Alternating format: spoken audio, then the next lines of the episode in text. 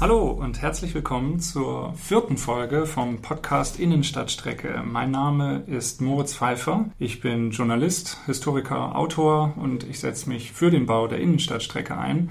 Und auf die heutige Folge freue ich mich ganz besonders, denn sie ist zum ersten Mal ein direktes Aufeinandertreffen von Befürwortern und Gegnern vom Bau der Innenstadtstrecke in Tübingen. Ich begrüße einerseits Dr. Martin Söckler. Er ist Arzt, hat lange Jahre am Uniklinikum in Tübingen gearbeitet, ist jetzt leitender Arzt in der Schweiz, seit vielen Jahren Mitglied der SPD und sitzt im Gemeinderat in der Stadt Tübingen. Und die SPD setzt sich für den Bau der Innenstadtstrecke ein. Vielen Dank, dass Sie sich die Zeit nehmen und heute hier sind. Gerne. Und wir sind zu Gast bei Dr. Thomas Helle, Geschäftsführer der Novis GmbH in Tübingen, die sich mit dem Thema Nachhaltigkeit verschrieben hat. Sie bietet Biogasanlagen, ist in der biotechnologischen Forschung aktiv. Ähm, da geht es um Wiederverwertung von Stoffen. Und Dr. Helle ist Mitgründer und einer der führenden Köpfe der Bürgerinitiative Gleisfrei, die sich gegen den Bau der Innenstadtstrecke in Tübingen einsetzt. Vielen Dank für die Bereitschaft, hier in diesem äh, Podcast mitzuwirken und vielen Dank für die Gastfreundschaft. Ja, sehr gerne. Eine kleine Ergänzung. Ich bin gewählter Sprecher der Bürgerinitiative. Mhm. Und dann würde ich sagen, wir legen gleich mal los mit einem Elevator Pitch. Stellen Sie sich vor, wir fahren gemeinsam in einem Aufzug hoch. Wir haben 30 Sekunden Zeit, ganz kurz uns auszutauschen. Sagen äh, einmal, warum Sie für die, äh, den Bau sind und warum gegen. Wir fangen mal an mit Herrn Söckler. Warum sind Sie für den Bau der Innenstadtstrecke? Ich glaube, heutzutage wissen wirklich alle, dass wir im Klimaschutz anpacken müssen. Und der Verkehrssektor ist bislang ein Stiefkind bei, bei der Klimaschutzpolitik. Hier muss deutlich mehr passieren. Das Land Baden-Württemberg nimmt sich vor, bis zum Jahr 2030 den ÖPNV zu verdoppeln und die Autos in den Städten um ein Drittel zu reduzieren. Wenn wir das auch in Tübingen erreichen wollen, dann brauchen wir ein Angebot, ein gutes Angebot für den ÖPNV. Aber auch aus Tübinger Sicht selbst brauchen wir die Regionalstadtbahn mit der Innenstadtstrecke. Das weiß jeder, der morgens den Stau sieht in Unterjesingen, in der Weststadt, in der Südstadt und in Lustnau. 50.000 Menschen kommen jeden Tag, jeden Werktag nach Tübingen herein, 30.000 Berufspendler, Studierende, Patienten, Besucher und 75 Prozent, drei von vier Berufspendlern nehmen das Auto. Das muss sich ändern. Diese Kilometer, die diese Berufspendler fahren, machen 91 Prozent der Kilometer aus, die in Tübingen gefahren werden.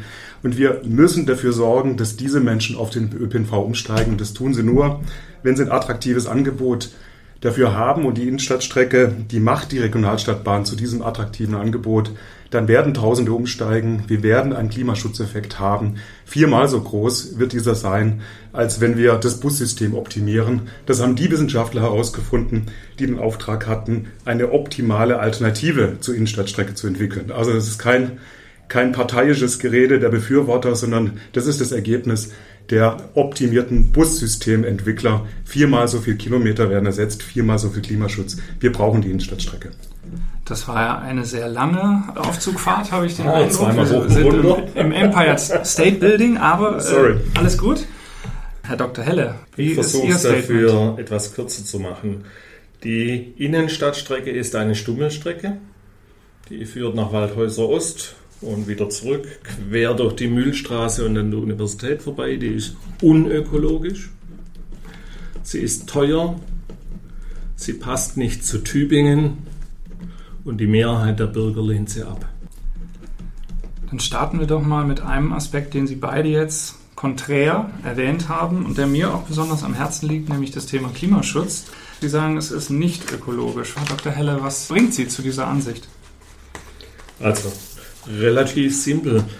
Wenn wir die Innenstadtstrecke bauen, sind wir inzwischen unstrittig dabei, dass wir 75.000 Tonnen Treibhausgase als CO2-Äquivalent, im Folgenden einfach CO2 genannt, in die Luft blasen.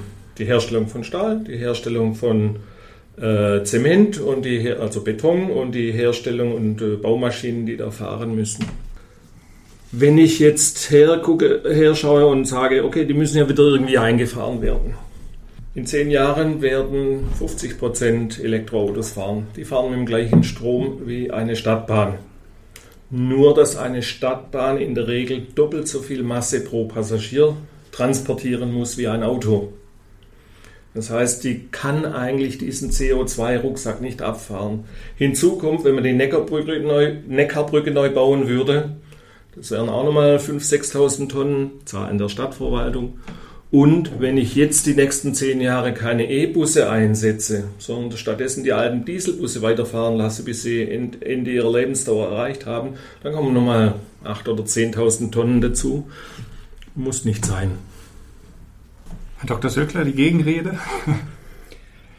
Erstens, fangen wir beim letzten an. Hier geht es nicht um den Gegensatz oder die Frage, Alternative E-Busse oder Stadtbahn.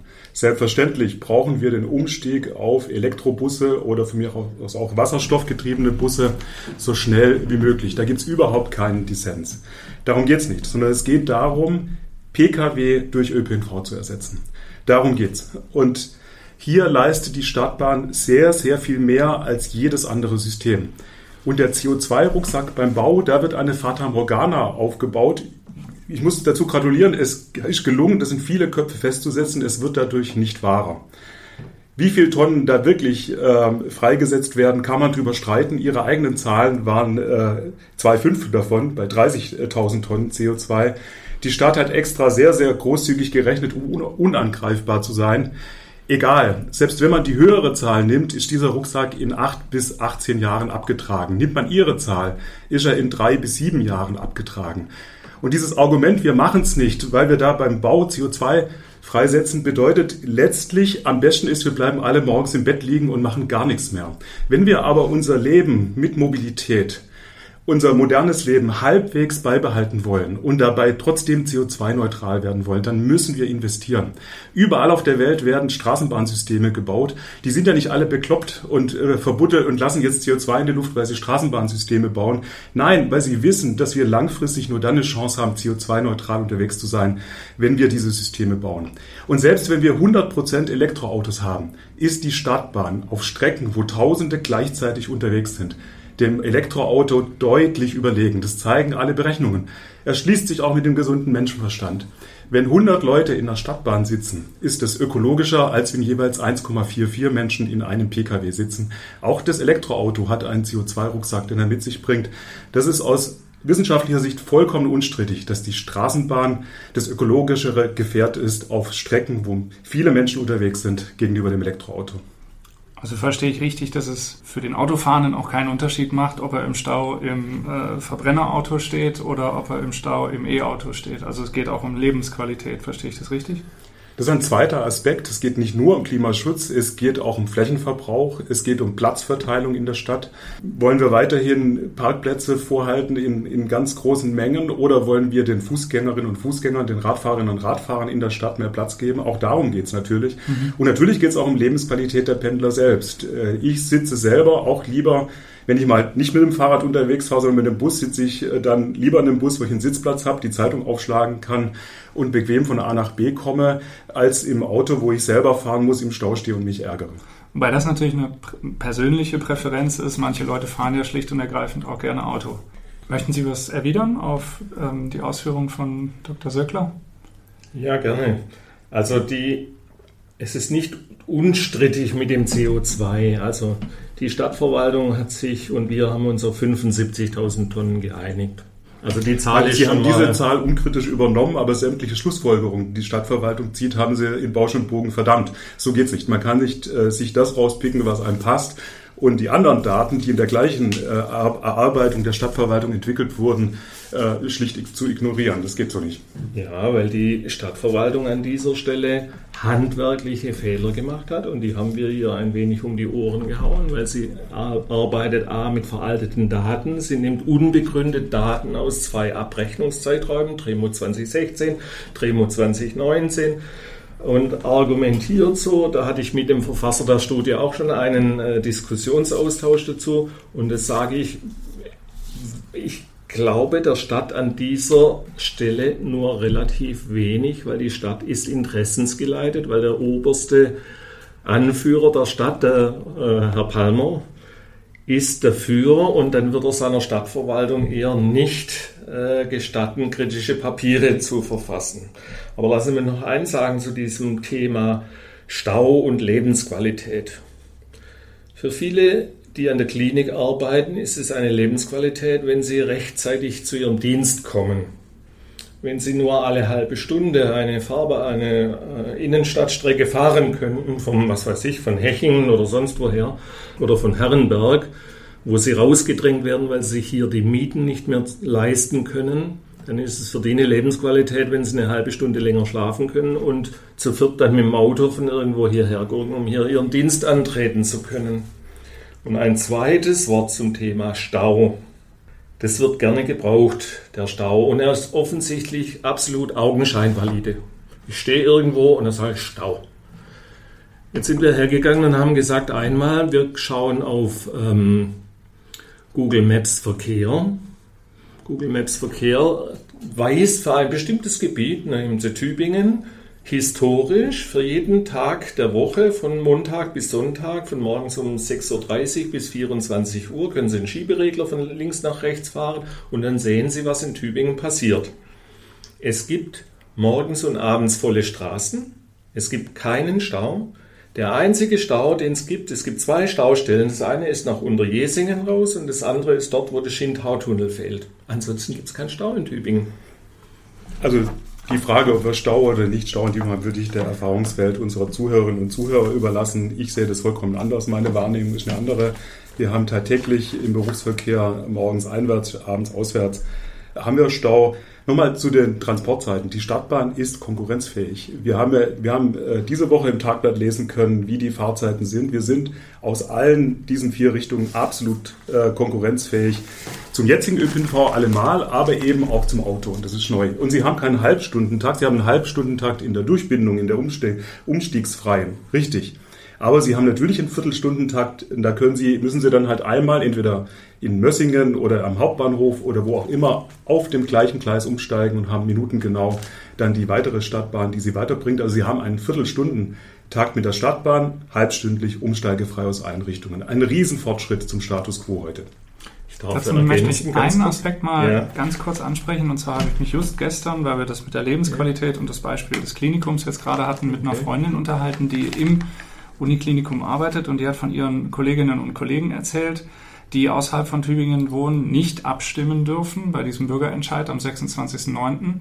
Jetzt zu 100 Prozent mit dem Auto fahren und tierisch genervt davon sind, weil sie gerne so ein Angebot wie die Innenstadtstrecke haben wollen, weil sie dieses morgendliche im Stau stehen, weil sie das Fahren mit dem Auto ähm, nicht mehr haben möchten, möchten aber sie haben eben keine Möglichkeit abzustimmen. Was, was sagen Sie so Leuten? Was sagen Sie denen? Ja, es tut mir leid, es bleibt leider alles so, wie es ist. Ich sage, ihr kriegt eine hervorragende Anbindung mit der RSB an Tübingen und wir sorgen dafür, dass ihr mit möglichst wenig Umstiegen und mit guter Taktung hochkommt, so wie der Sögler gerade auch sagte. Ich kann, wenn ich einen Viertelstundentakt will, auch umsteigen und das Tagblatt hat vorgestern äh, seinen Bericht betitelt auf wenigen Strecken schneller. Und wenn man hier die vier abgebildeten Strecken nachrechnet, eine ist um zwei Minuten schneller, die anderen sind alle langsamer. Mhm. Da kann ich Ihnen jetzt aus eigener Erfahrung einen Aspekt sagen. Ich pendel nach Stuttgart und habe den ja. Umstieg in Herrenberg, der oft genug schief geht. Ja. Und ich finde, also vielleicht geht es da auch nur mir persönlich so, aber diesen Aspekt des Nicht-Umsteigen-Müssens, der relativiert auch, wenn ich drei, vier Minuten länger fahre in der, in der Gesamtfahrzeit, weil. Er relativiert halt acht Minuten. Das sind wissenschaftliche Erkenntnisse. Einmal umsteigen ist genauso viel Hemmnis, den ÖPNV zu verwenden, wie acht Minuten längere Fahrzeit. Auch das ist eine, keine strittige Frage oder keine Erfindung von Innenstadtstreckenbefürwortern, sondern es ist wissenschaftliche Erkenntnis. Und absolut nachvollziehbar aus meiner Sicht, so wie Sie es mhm. eben sagen. Es ist einfach mega nervig, seinen Sitzplatz aufgeben zu müssen. Nicht wissen, kriege ich wieder eine im nächsten Bus, nächsten nächsten Zug, nächsten was auch immer, ähm, Zeitung zuklappen müssen, Handy ausschalten müssen, vielleicht in den Regen raus müssen. Ich kann das absolut nachvollziehen, dass das eine große Rolle spielt bei der Entscheidung, welches Verkehrsmittel man wählt. Wir würden wirklich einen Bärendienst dem ganzen System Regionalstadtbahn erweisen, wenn wir dort, wo am meisten Menschen in diesen Bahnen drin sitzen, nämlich am Tübinger Hauptbahnhof, dann sagen, jetzt bitte alle aussteigen. 30.000 Menschen werden jeden Tag nach den Schätzungen des Zweckverbandes in diese Innenstadtstrecke in den Bahnen sitzen und diesen 30.000 Menschen zu sagen, Pustekuchen, äh, wir, es passt uns nicht ins Stadtbild, äh, passt nicht zu Tübingen, fahrt doch bitte schön alle weiter Bus, dann werden die eben mit den Füßen abstimmen und werden es nicht tun. Das ist nun einfach gezeigt. Es macht einen Unterschied. Viermal so viele Kilometer werden ersetzt durch die Stadtbahn als mit ihrem optimierten Bussystem. Wie viel, wie viel fahren denn bis jetzt in der RSB? Es gibt ja jetzt eine RSB, also es kommt eine Linie von Mössingen runter, eine von Herrenberg, eine von Reutlingen Richtung oder Stuttgart. Wie viel sitzen da jetzt schon drin von den 30.000er Sögler? Es gibt keine Regionalstadtbahn im Moment. Im Moment Nein, haben wir, heißt haben Ammertalbahn und ein HZL. Zugsystem. Aber wie viel fahren Für die Ammertalbahn weiß ich, da sind 7.000, 8.000 im Moment drin, weil bei Corona jetzt wieder weniger. Ja, man hat am Anfang, am Anfang hat man äh, mit ein paar hundert kalkuliert und jetzt sind es viele tausend. Wir werden bei der Innenstadtstrecke dasselbe erleben. Das zeigen alle Erfahrungen noch anderer Städte, dass die Prognosen, die ja auch von den Autoren selbst als konservativ gekennzeichnet sind, dass diese Prognosen massiv übertroffen werden. Auch das werden wir bei der Innenstadtstrecke erleben. Und dann ist dieser CO2-Rucksack nicht in ähm, acht Jahren, sondern in drei Jahren abgetragen. Deshalb ist das wirklich eine, eine falsche Fährte, die Sie da erlegen. In Sachen Klimaschutz sind die Fronten klar verteilt. Wer diese Abstimmung vom Klimaschutz abhängig macht, der muss Ja zur Stadtbahn sagen. Also wenn ich zu den Zahlen nochmal kurz was sagen darf. Das ist mir gerade eben erst aufgefallen. Also 30.000 pendeln ein. Das ist richtig, ja. 32.000. 30.000 30.000 Berufspendler plus Ja. 20.000 äh, Touristen, Patienten, Ja, und Auspendler sind es 14.600. Das sind einfach die Zahlen, die die Stadt gegeben hat, beziehungsweise die Statistik BW 2019 Berufspendlererhebung gemacht hat. Also, auf der Ammertalbahn fahren täglich ungefähr 8000. Auf der HZL, ich meine, sind es auch 8000. Reutlingen weiß ich nicht genau. Von Reutlingen kommen 11.000 Einpendler, also dürften es auch 8000 ungefähr sein. Das heißt, ich kann äh, zusätzlich 6000 Leute gewinnen, die umsteigen. Und das entspricht ganz genau dem, was wir hier im Faktenpapier Pendlerzahlen ausgerechnet haben. Wir haben einfach gesagt, so wie es der Regionalverband vorgibt, 500 Meter Haltestelle Umkreis, die können zu Fuß an die Haltestelle gehen. Und wenn ich die Zahlen sauber runterrechne, dann komme ich auf 7.500, was ziemlich genau hier den 6.000 entspricht. Das heißt, mir und dann ist die Frage, werden alle umsteigen oder wird da vielleicht nur ein Teil umsteigen? Vielleicht nochmal noch mal zu den Zahlen. 2012 wurden die, die letzte Erhebung gemacht. Da war der Anteil des ÖPNV bei den Einpendlern in Tübingen bei 16 Prozent. Der Pkw bei 74 Prozent. In Karlsruhe hat die Stadtbahn, das Stadtbahnsystem den Anteil des ÖPNV von vorher 11 auf 26 Prozent erhöht. Und wir müssen in Richtung dieser 26 Prozent kommen bei den Pendlern, wenn wir was für den Klimaschutz tun wollen und vielleicht auch noch drüber hinaus, wenn wir was für den Klimaschutz tun wollen und wenn wir für unsere Stadtentwicklung was tun wollen. Und das ist erreichbar. Das sind empirische Zahlen. Das ist nichts, kein Modell, sondern das ist Karlsruhe live, vorher, nachher von 11 auf 26 Prozent. Und wir werden in Tübingen Ähnliches erleben, wenn wir den Mut haben, hier Ja zu sagen. Karlsruhe ist ein bisschen größer wie Tübingen, oder? Macht bei Prozentzahlen nicht viel aus. Sollten Sie als Naturwissenschaftler wissen. Ich würde gerne mal auf die alternativen Prüfungen, die klangen ja hier und da, äh, klangen die schon durch. Vielleicht, ähm, wir reden natürlich auch schon sehr tief im Detail. Nicht alle Zuhörerinnen und Zuhörer haben sich so intensiv schon mit der Innenstadtstrecke und der Frage beschäftigt. Da vielleicht als kurze Erklärung, es hat eine alternativen Prüfung gegeben, die durch die Stadt beauftragt wurde. Ähm, verschiedene Alternativen wurden auf ihre Wirksamkeit überprüft, wie stark sie ähm, den Verkehrs- oder das Pendelverhalten ähm, beeinflussen. Zur Auswahl standen eben die Innenstadtstrecke im Anschluss an die, im direkten Anschluss an die Regionalstadtbahn, ein Seilbahnsystem und ein E-Bus-System. Und ähm, da würde ich gerne jetzt einmal drauf eingehen, weil Sie, äh, ähm, Herr Dr. Helle, Sie sagen ja nicht, wir wollen gar nichts und die Pendler sind uns egal, sondern Sie haben ja eine Alternative, Sie haben einen Lösungsvorschlag. Ist es richtig, dass dieser Lösungsvorschlag und diese Prüfung der Alternative in ganz enger Zusammenarbeit mit Ihnen entstanden ist? Also da wurde nichts geprüft, was äh, jetzt die Befürworter der Innenstadtstrecke geprüft haben wollen, was möglichst ein Ergebnis erzielen soll, sondern da wurde geprüft, was Sie konkret vorschlagen. Ist das richtig? Es wurden die drei Möglichkeiten geprüft, die im Vorfeld genannt worden sind. Das sind äh, E-Busse auf eigenen kreuzungsfreien Trassen mit wenig Haltestellen. Es wurde die Seilbahn geprüft, da kann man jetzt unterschiedlicher Meinung sein, da gibt es sehr äh, konträre Meinungen. Und es wurde die Stadtbahn geprüft. Und was war das Ergebnis? Das Ergebnis war, das hat der Herr Sögler schon richtig gesagt, wenn ich hier diese Strecke nehme, dann komme ich auf viermal so viel Kilometer, theoretisch, wie wenn ich Schnellbusse vom Westbahnhof, vom Hauptbahnhof und von Au Ost nach oben fahren lasse mit dem Kreuzungspunkt, wo ein schneller Umstieg möglich ist. Mhm. Das ist richtig. Kann man so stehen lassen. Nur, wenn ich die Leute hier schon abfange, bevor sie dann erstmal über den Hauptbahnhof gehen müssen und dann gleich auf, mit zwei, drei Haltestellen nach oben schiebe, da wären sie besser, da wären sie schneller dran. Ja, wenn ich es ihnen einfach mache. Dazu zählt auch, dass ich kein starres Bussystem habe, ja, das alle halbe Stunde halt hochfährt, weil dann komme ich um Viertel an und mein, dann fährt erst 35 der nächste Bus, sondern zu den Stoßzeiten muss da alle fünf Minuten ein Bus stehen, sodass ich sage, ich steige einfach einen nächsten ein, ich muss mich gar nicht um äh, Anschlüsse kümmern, abends genauso und dazwischen reicht es, wenn er einmal die Stunde fährt, weil da fährt sowieso niemand. Aber ist das nicht genau das, was geprüft wurde und wo gesagt wurde, das ist viermal weniger effizient als die Innenstadtstrecke?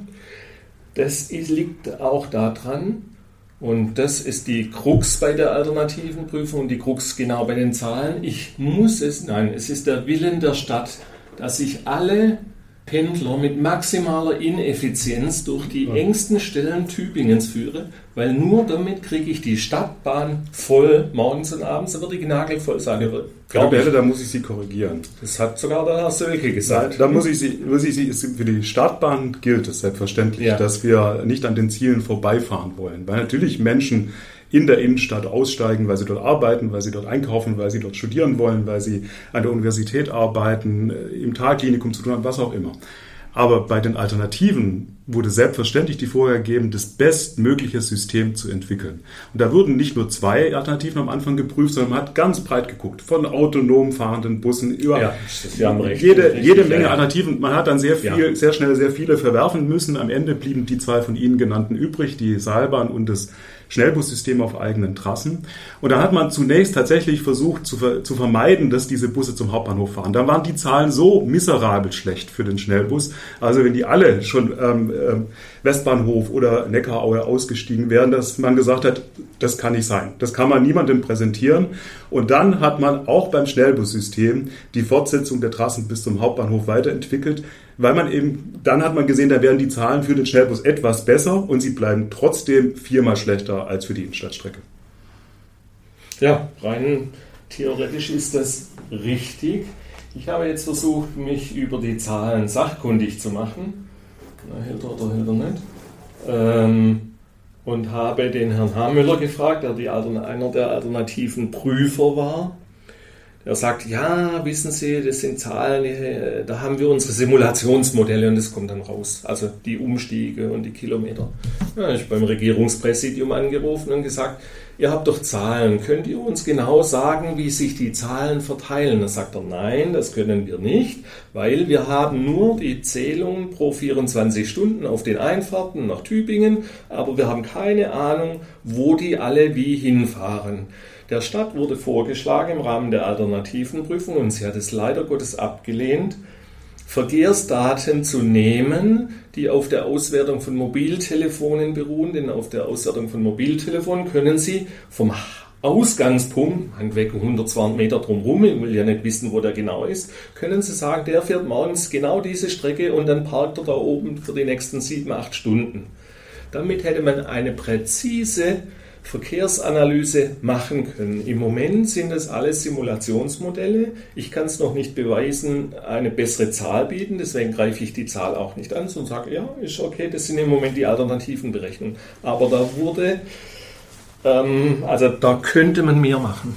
Auch da Herr Helle, eine Ergänzung. Wir haben zwei Berechnungen. Der Zweckverband hat mit einem eigenen Verkehrsmodell und mit besseren Zahlen, was die Pendlerströme eingeht, weil die die Zahlen aus der Region haben, eigene Berechnungen angestellt. Und sie kommen noch zu höheren Umstiegszahlen als die äh, Wissenschaftler der alternativen Prüfung. Da sind es 9200 Menschen, die ihr Auto stehen lassen und den ÖPNV benutzen, wenn wir die Innenstadtstrecke bauen. Also es gibt zwei Modelle. Und wenn Sie, wenn Sie sagen, in Zukunft können wir nicht vorhersehen, alles äh, Abschätzungen, Simulationen, Modelle, natürlich haben Sie recht. Keiner weiß genau, was die Zukunft bringt, aber dann schauen wir in die Vergangenheit, schauen Sie nach Karlsruhe, Karlsruhe Bretten, vorher 2000 Menschen, die den ÖPNV nutzen, mit der Stadtbahn, mit Innenstadtanbindung in Karlsruhe und in Bretten 18.000 Menschen, die den ÖPNV nutzen. Das ist das, was realistisch ist. Wir sehen es auf der Ammertalbahn, wir, wir sehen es in all diesen Städten, die das machen. Warum soll es in Tübingen anders sein? Gibt es gar keinen Grund für. 60 Prozent der Arbeitsplätze liegen an dieser Strecke. Die Menschen werden umsteigen. Da würde ich ganz kurz einhaken. Sie haben nämlich in äh, Ihrer Eingangs, im Eingangsplädoyer gesagt, die Innenstadtstrecke oder die Stadtbahn passt nicht zu Tübingen. Was meinen Sie damit? Wir haben bisher keine Stadtbahn in Tübingen. Wir sind ein Berg- und Hügelstädtchen mit 80.000, 90.000 Einwohnern mittlerweile. Okay, auf dem Berg wachsen die schnell, aber nur wenn man den Fehler gemacht hat, auf dem Berg alles zu besiedeln, statt sich ins Tal raus äh, äh, auszudehnen. Und jetzt wird uns eine Stadtbahn, soll uns übergepfropft werden. Die, die historisch hier gar nichts zu suchen hat. Ich schaffe mir damit Probleme vor der Uni an, äh, an der Uni-Strecke entlang mit den ganzen EMV und Verträglichkeitsuntersuchungen. Ich schaffe mir ein Riesenproblem an der Mühlstraße äh, hoch und das alles nur, damit ich mit dreieinhalb Strecken dann umsteigefrei auf den Berg hochfahren kann. Von insgesamt äh, zwölf Strecken, die auf Tübingen zulaufen. Das ist völliger Quark. Ich war jetzt vergangenes Wochenende in Freiburg, wo ich auch studiert habe, und da fahren ja mehrere Straßenbahnen, sind keine Regionalstadtbahnen, aber Straßenbahnen fahren wirklich ja mitten durch die Altstadt durch, kreuzen sich am ähm, Bertholdsbrunnen, überall Fahrradfahrer ähm, und ich habe weder alle zehn Sekunden irgendwelche Stürze beobachten müssen, noch irgendjemand, der gesagt hat, Freiburg ist auf einmal unfassbar hässlich geworden, weil da Gleise liegen und ähm, eine Straßenbahn durch die ähm, Altstadt fährt. In Tübingen würde sie ja sogar gar nicht durch die Altstadt fahren, sondern am Rande entlang. Mhm. Also ähm, jetzt aus diesem anderen Blickwinkel aus Freiburg gedacht, ist mich schon gewundert, warum das in Tübingen etwas nicht funktionieren soll, was woanders wunderbar funktioniert. Ich habe selber zweieinhalb Jahre in Freiburg gewohnt. Ich kenne die Situation gut. Ähm, Freiburg hat eine Stadtbahn, A, die historisch gewachsen ist, B, die die ganze Stadt erschließt. Das ist Stadterschließung, statt einem Bussystem. Die haben relativ wenig Busse, aber dafür sehr viele Straßenbahnen, die Viere und was weiß ich, Ebene draus. Äh, da ist es gewachsen. In Tübingen wollen wir unbedingt einen Stummel quer durch die Stadt nach oben auf die Höhe führen. Ich würde mal sagen, wenn wir offen diskutieren würden und drauf kämen, möglicherweise ist eine Ringbahn einspurig, die einfach immer nur im Kreis rumfährt, könnte man gegebenenfalls drüber nachdenken. Nein, kommt vom Herr Palmer, das haben wir auch gerechnet und dann sinkt der Nutzen-Kosten-Index unter 1. Wobei der Herr Bernecker bzw. der Herr ähm, Verbandsvorsitzende hat gesagt, würde nichts ausmachen, ob das unter 1 ist. Da gibt es in dem Rahmen hier, was mit der RSB gebaut werden soll, da gibt es noch andere Strecken, deren NKI unter 1 ist. Ja? Sagen wir, das könnte man auch verkraften, wenn man es denn nun unbedingt wollte. Und man wird sich möglicherweise viel Probleme mit dem Geld ähm, ersparen, wenn man es anders bauen würde.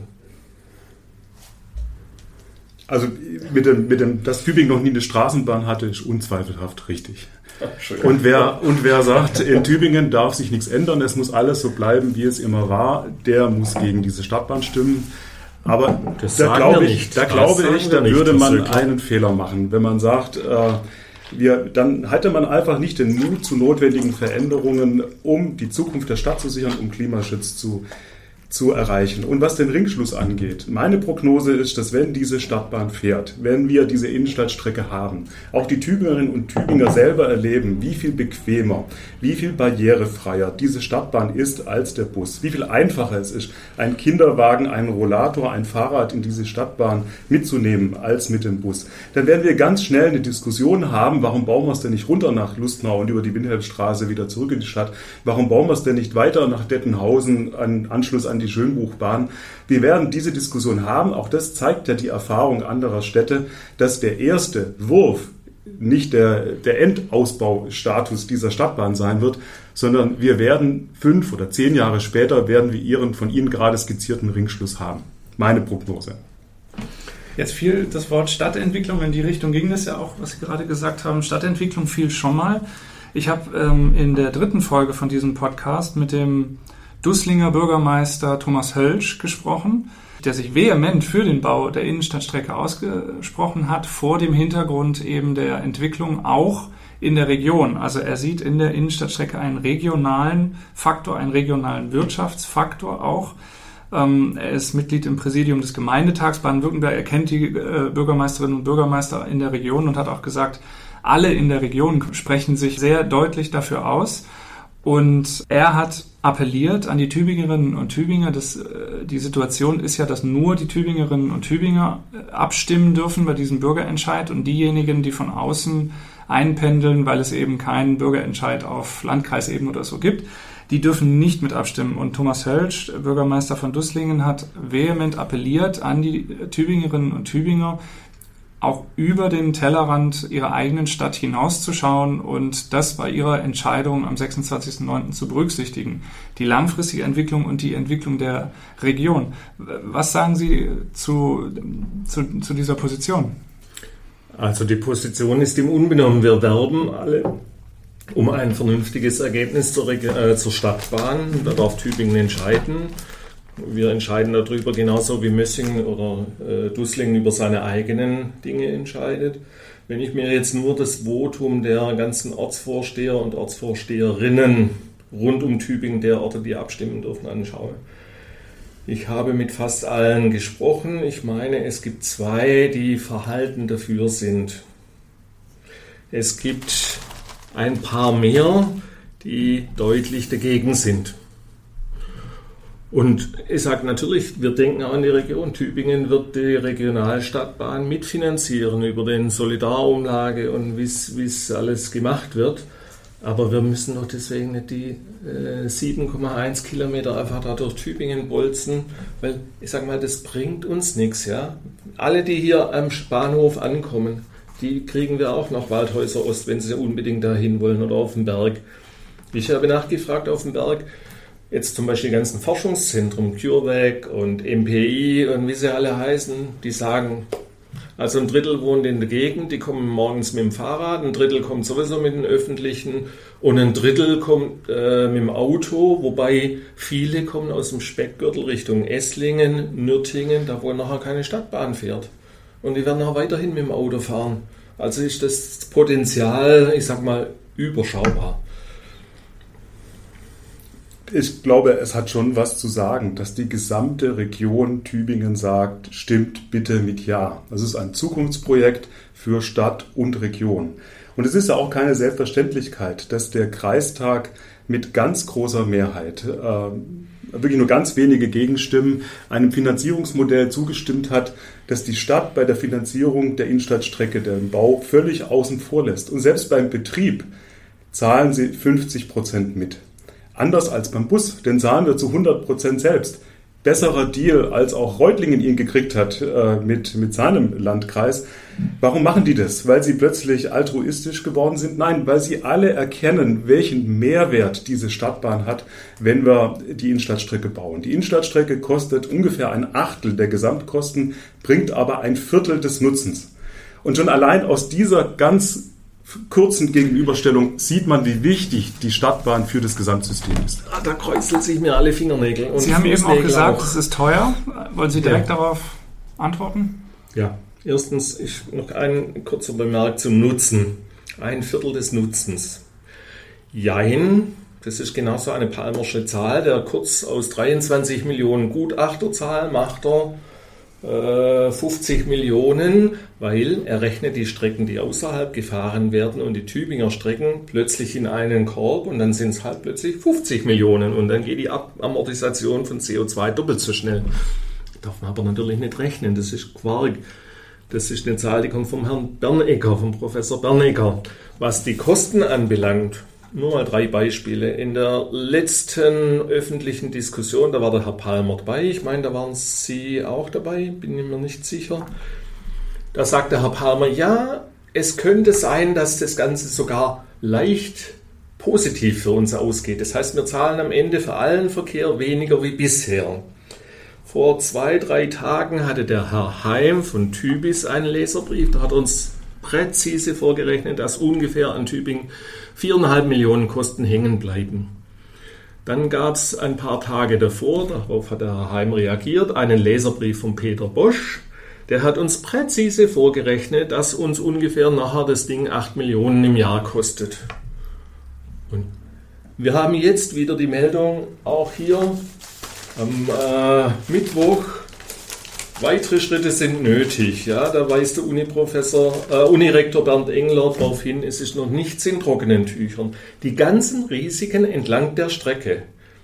Lärmdämmung der alten, äh, neuen Aula, Hochdämmung der Strecke mit einem Massefedersystem, äh, Neubau vom Werner Siemens Imaging Center, die Nachrüstung der diversen Forschungszentren, die an der Strecke liegen, der äh, erhöhte Schallschutz, der Bau einer Südspange oben auf dem Berg, der Abriss des Parkhauses ist da ist und der Neubau am äh, Heizzentrum. Das ist alles noch nicht mal ansatzweise mit einkalkuliert. Ich glaube im Moment da keiner Zahl, äh, die im Umlauf ist. Herr Dr. Helle, was Sie glauben oder nicht glauben, ist Ihnen unbenommen. Aber das, was Sie gerade sagen, ist schlicht falsch. Was Diese, genau? Die, die äh, Kosten, die durch den Schutz der, der Geräte an der Universität entstehen, sind alle enthalten, bis auf die Umzugskosten des Werner Siemens Imaging Center. Für diesen Umzug sind 5 Millionen eingepreist. Geschätzt wird es von der Uni auf 30 Millionen. Also es gibt eine Lücke, wenn Sie so wollen, die hoffentlich das Land bezahlt. Da sind diejenigen, die näher dran sind, optimistisch, dass das so sein wird. Die gibt es noch. Aber sämtliche anderen Ausgaben, über 18 Millionen, die dafür aufgewendet werden müssen, äh, die sind in der Kostenschätzung enthalten.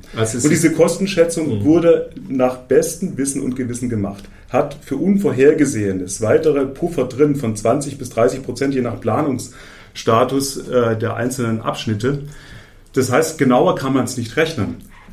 Und es stimmt eben, dass es ungefähr ein Achtel der Gesamtkosten sind. Und von den 120.000 Menschen, die insgesamt das System Stadtbahn benutzen werden, werden nach den Prognosen 30.000 eben in der Innenstadtstrecke eben drin sitzen.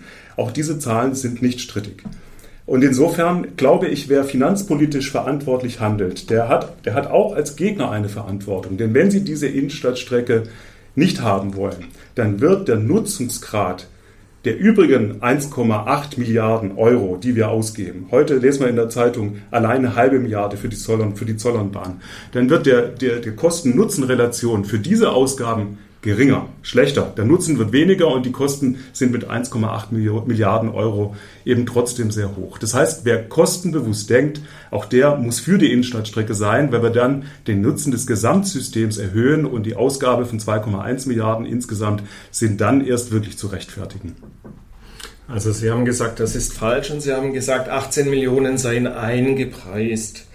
Wenn ich die Kostenrisiken mit den Angaben der Universität und unsere eigenen Schätzungen zusammennehme, dann kommen wir auf 70 bis 90 Millionen Euro, die ungedeckt sind. Davon sind 18 Millionen in, Sie, eingepreist. Haben Sie in Ulm mal also angerufen? Also, die haben ja exakt dieses Problem zu lösen gehabt. Sie haben es gelöst und man hat die ja, Annahmen und die Maßnahmen aus Ulm übernommen. Und ehrlich gesagt, da glaube ich den Experten vom Zweckverband mehr als Ihnen, Herr Dr.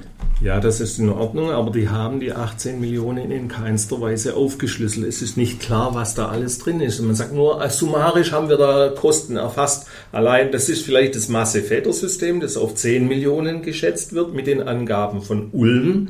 Die haben da Zahlen preisgegeben, muss man ja einfach mit, Kilometer, äh, mit, mit Metern multiplizieren und dann weiß man das.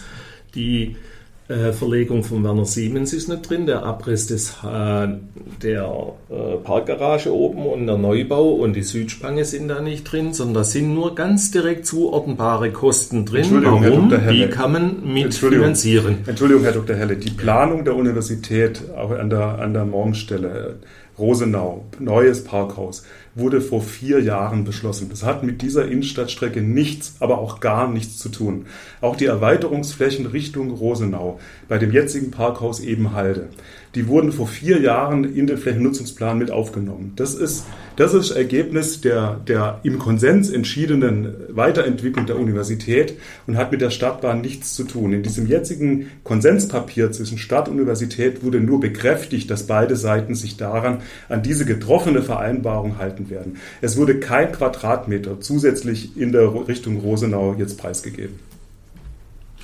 Ja, das war schon drin und die äh, Stadt hat immer gesagt, das würden wir gerne äh, vermeiden. Aber der Rektor sagt auch, also wir haben eine Konsensvereinbarung und wenn wir durch den Bau der Stadtbahn Nachteile hinnehmen müssen, sprach der Rektor sogar die Möglichkeit einer Klage an. Das heißt, da sind die Positionen noch so weit auseinander, wenn der Rektor einem Emeritus gegenüber die, das Wort Klage in den Mund nimmt.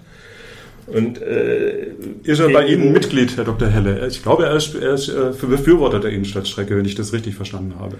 Ja, formell haben die beiden nach außen eine klare Haltung. Ich spreche gelegentlich mit der Universitätsspitze. Wenn Sie die, fragen Sie die einfach mal coram publico im kleineren Kreis und dann haben Sie eine andere Meinung, die Sie auch schon bei uns geäußert haben, aber da waren jetzt nur 30 interne bei uns. Also sie sind nicht unbedingt, sie sind, natürlich sind sie dafür, Herr Sögler, die wollen sich ihre Geldgeber doch nicht kaputt machen lassen. Und wenn die Grünen in Stuttgart sagen, oh, ihr seid aber dagegen, das finden wir aber nicht gut, dann werden wir euch beim nächsten Mal halt weniger finanzieren. Natürlich sind sie dafür, ist doch logisch. Jetzt bewegen wir uns auf Stammtischniveau. Und den Eindruck habe ich gerade auch, deswegen eine Frage, die ja. in die Richtung auch zielt. Wie ja. bewerten Sie beide die Diskussionskultur in Tübingen zu diesem ganzen Thema? Äh, es geht ja sehr viel auch über die sozialen Medien. Es äh, gibt natürlich die größeren Veranstaltungen, die Informationsveranstaltungen, aber äh, teilweise wird ja schon die, die Befürchtung geäußert, äh, das könnte die Stadtgesellschaft nachhaltig spalten. Sehen Sie das, Herr Söckler, ähm, oder mhm. ist das keine Befürchtung, die Sie haben? Also ich finde, ähm, auch eine zugespitzte Argumentation darf in der politischen Debatte seinen Platz haben. Und ich kann das bislang nicht erkennen, dass, mhm. Äh, dass es hier eine nachhaltige Störung geben wird. Das hoffe ich auch nicht. Also jedenfalls wir Befürworter der Innenstadtstrecke wollen alles tun, dass dieser Dialog weiterhin doch fair verläuft. Ähm, die ein oder andere Zuspitzung, äh, die gibt's, ähm, aber ich glaube, wir sind alle gut beraten, dass wir äh, auf diesem Pfad bleiben. Und ich glaube, bislang hat ihn auch noch niemand wirklich verlassen. Mhm. Herr Helle? Also, wir haben einen Wahlkampf. Wahlkampf, da steckt das Wort kämpfen drin, also kann man auch deutlich mal deutlicher sagen, was Sache ist oder auch mal auf Stammtischniveau sprechen. Aber tatsächlich, da bin ich mit Ihnen völlig überein, Herr Sögler. Also wir werden hinterher am gleichen Tisch sitzen können müssen, egal ob das Ergebnis Ja oder Nein heißt.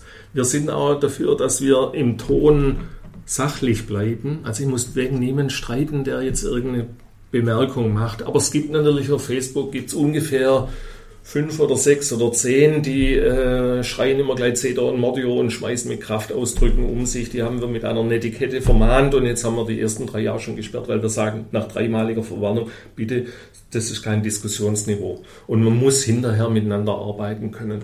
Und ich glaube auch nicht, dass die Stadt spaltet. Es ist polarisiert, ja, aber es spaltet nicht. Vielleicht ein Aspekt noch, die SPD ist ja, trägt ja das Soziale schon im Namen, setzt sich als soziale Partei für den Bau ein. Warum sagen Sie, Herr Söckler, der Bau der Innenstadtstrecke ist auch ein soziales Projekt? Es gibt klare Daten, dass Menschen, die wenig Geld haben, mehr auf den ÖPNV angewiesen sind als äh, reichere Menschen, ihn auch mehr nutzen.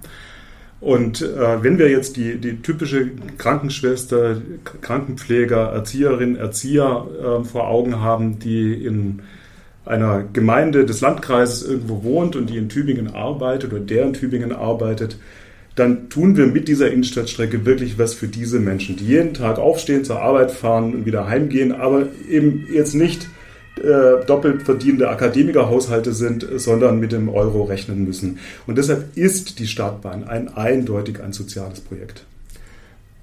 Herr Helle, würden Sie dazu stimmen? Ja. Oder? Ja, nein, da würde ich nicht zustimmen. Also erstens, erstens, wir vertreiben die weniger verdienen erstmal aufs Land.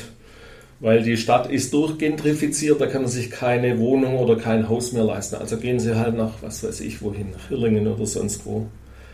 Ähm, zweitens, das äh, ÖPNV ist jetzt genauso leistbar wie nachher mit einer, wie wenn ich dann drei Verbindungen mehr habe, die durchgehen. Ich kann jetzt genauso ÖPNV fahren, da habe ich halt drei oder vier Waben, die ich zurücklegen muss. Nur wenn Sie es mal rechnen, wenn ich zu viert irgendwo herfahre und fahre zur Klinik hoch, dann bin ich billiger wie mit jedem ÖPNV. Das ist leider so. Dann sind wir uns ja bei einem Punkt einig, dass wir die Preise im ÖPNV senken wollen. Dann können wir ja eine gemeinsame Initiative für Typus umsonst starten. Können wir machen, wenn wir die Gegenrechnung hinkriegen, wie wir es finanzieren. Sei die Linke als ebenfalls soziale Partei hat sich gegen den Bau der Innenstadtstrecke ähm, ausgesprochen. Warum ist es da nicht gelungen, die zu überzeugen? Aus meiner Sicht hat sie sich da verrannt. Sie hängen einer Position an, dass die Stadtbahn über den Hagelocher Weg fahren sollte. Sie haben nur die Verbindung äh, Bahnhof-Klinikum vor Augen. Sie verkennen, äh, dass es eine ganze Reihe anderer wichtiger Ziele in der Stadt gibt. Ähm, man hat es ja auch gerechnet, diese Alternative. Es, es rechnet sich nicht und es ist auch nicht sinnvoll, an der Stadt vorbeizufahren, denn wir wollen ja auch was für die Belebung der Innenstadt tun. Wenn wir das, was ich eingangs sagte, ernst nehmen, dass wir im Jahr 2030 ein Drittel weniger Autos in der Stadt haben, wenn wir, was Konsens ist in Tübinger, im Tübinger Gemeinderat, die Innenstadt weitgehend autofrei haben wollen, dann müssen wir doch ein attraktives Angebot schaffen, dass Menschen, die beim Zinser oder beim Osiander einkaufen, bequem in die Stadt kommen. Also auch dafür brauchen wir die Innenstadtstrecke der Stadtbahn. Zweiter Punkt, den die äh, Linke hier eben leider Gottes dem auch wieder nachgibt, ist einfach ein populistisches Instrument. Überall, wo sie äh, denkt, Widerspruch äh, oder Widerstand einsammeln zu können, da, da sind sie mit dabei, losgelöst von jedem Sachargument. Meine persönliche Einschätzung. Mhm. Die, Herr Die SPD-Frauen haben heute einen Stand und werben in der Weststadt für ein Nein zur Innenstadtstrecke. Die FDP hat sich nach reiflicher und gründlicher Überlegung im Stadtverband ebenfalls mit absoluter Mehrheit gegen die Stadtbahn ausgesprochen. Und wenn wir jetzt eine Stadtbahn bauen müssen, dass Leute umsteigefrei vom Hauptbahnhof zum Zinser kommen, das, äh, was ist das, 200 Meter weit weg ist, das, also das macht jetzt gar keinen Sinn. Herr Riedmüller sieht es anders. Und dass Sie jetzt die Interna der SPD meinen, besser zu kennen als ich. Wir hatten bei der Jahreshauptversammlung, war die Stadtbahn Thema. Wir hatten äh, bei vielleicht 50 anwesenden Genossen eine kritische Stimme zur Stadtbahn. Selbstverständlich gibt es in der großen Partei, wir sind immer noch die mitgliederstärkste Partei im Ort, gibt es auch Menschen, die die Meinung der Partei nicht teilen. Aber es ist äh, in allen Gremien der Partei Beschlusslage, äh, ganz klar für die Innenstadtstrecke zu sein. Ja, ich habe Ihnen auch nicht widersprochen. Es, es waren auch nicht die SPD-Frauen, auch das ist falsch, sondern es sind einzelne, einzelne Frauen, die in der Weststadt wohnen. Es sind SPD-Frauen, die in der Weststadt Nein, wohnen. Es gibt aber es gibt eine Arbeitsgemeinschaft sozialdemokratischer äh, Frauen und äh, mit denen hat es nichts zu tun. Und das haben Sie gerade suggeriert. Ach so, Vielleicht okay. kommen wir, weil wir auch in der Zeit ganz gut liegen, kommen wir zum, zum Ende langsam. Heute früh habe ich jetzt noch mit meiner Zahnärztin, weil ich einen Termin hatte, gesprochen über das Thema. Die sagte, ah, sie hätte sich auch noch gar nicht so im Detail damit auseinandergesetzt. Und ich meine Einschätzung, dass es, äh, wir haben es jetzt ungefähr sechs Wochen oder so vor der Abstimmung, ähm, ist es auch tatsächlich, dass viele Tübingerinnen und Tübinger noch gar nicht zu einem Urteil gekommen sind. Herr Helle, fangen wir mal mit Ihnen an. Was erhoffen Sie sich mit Hinblick auf den 26.09., den Bürgerentscheid von den Tübingerinnen und Tübingern? Also ich wünsche mir, dass die Tübingerinnen und Tübinger sich wirklich gut informieren und sich eine Meinung bilden, um dann mit dieser Meinung eine für sie zutreffende Wahl machen zu können. Und tatsächlich, da stimme ich Ihnen auch zu, Herr Pfeiffer, es gibt, viel, es gibt noch viel zu viele, die sagen, was ist denn das, kenne mich nicht aus, muss ich mir erstmal informieren, und zwar aus allen Breiten der Gesellschaft. Und das ist schade und deswegen werben wir dafür, dass wir möglichst viel Öffentlichkeitsarbeit machen. Es kommt ja in nächster Zeit noch die öffentlich verteilte Broschüre der Stadt Tübingen. Dann werden wir noch eine BI-Zeitung lancieren. Dann wird es nochmal das eine oder andere Gesamtverteilwerk äh, äh, geben. Also, aber trotzdem werden wir am Ende nachher nicht so viel erreichen, wie es wünschenswert wäre. Und dann kann man nur hoffen, dass die Abstimmung trotzdem mit einer großen Mehrheit stattfindet, egal mhm. ob rechts oder links. Herr Söckler, wie sehen Sie das? Was erhoffen Sie sich von den Tübingerinnen und Tübingern?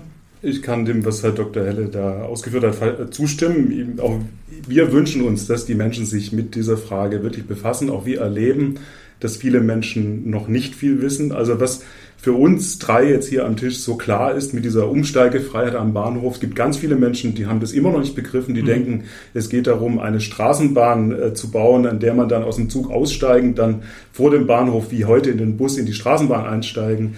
Muss, die haben dieses wirklich moderne, innovative, intelligente neue System des Zwei-System-Fahrzeugs, das einfach weiterfährt als Straßenbahn, noch nicht auf dem Schirm. Ich hoffe, dass das noch wirklich viele Menschen erreicht.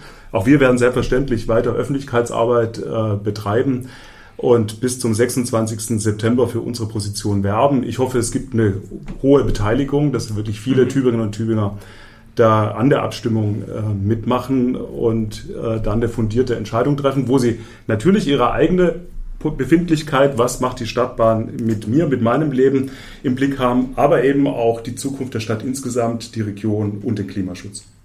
Also ich glaube, spinnen wir mal, der Bürgerentscheid hat stattgefunden, ist ganz knapp äh, verloren worden. Aus Ihrer Sicht, die Innenstadtstrecke wurde abgelehnt. Akzeptieren Sie das Ergebnis und wie geht es dann weiter? Selbstverständlich muss man ein, äh, eine demokratische Entscheidung, ein, ein solcher Bürgerentscheid, wenn er das Quorum erfüllt, und das wird er tun, äh, dieser Bürgerentscheid äh, ist selbstverständlich zu akzeptieren, dann werden wir auf absehbare Zeit keine Innenstadtstrecke haben, was in vielen paar Jahren sein wird, weiß keiner von uns. Ich hoffe, dass das dann nicht in eine große Lehre führt, dass wir dann verkehrspolitische Fragen äh, insgesamt gar nichts mehr passiert. Kann sein, dass dann erstmal lange Zeit gar nichts passiert. Kein gutes Szenario für unsere Stadt.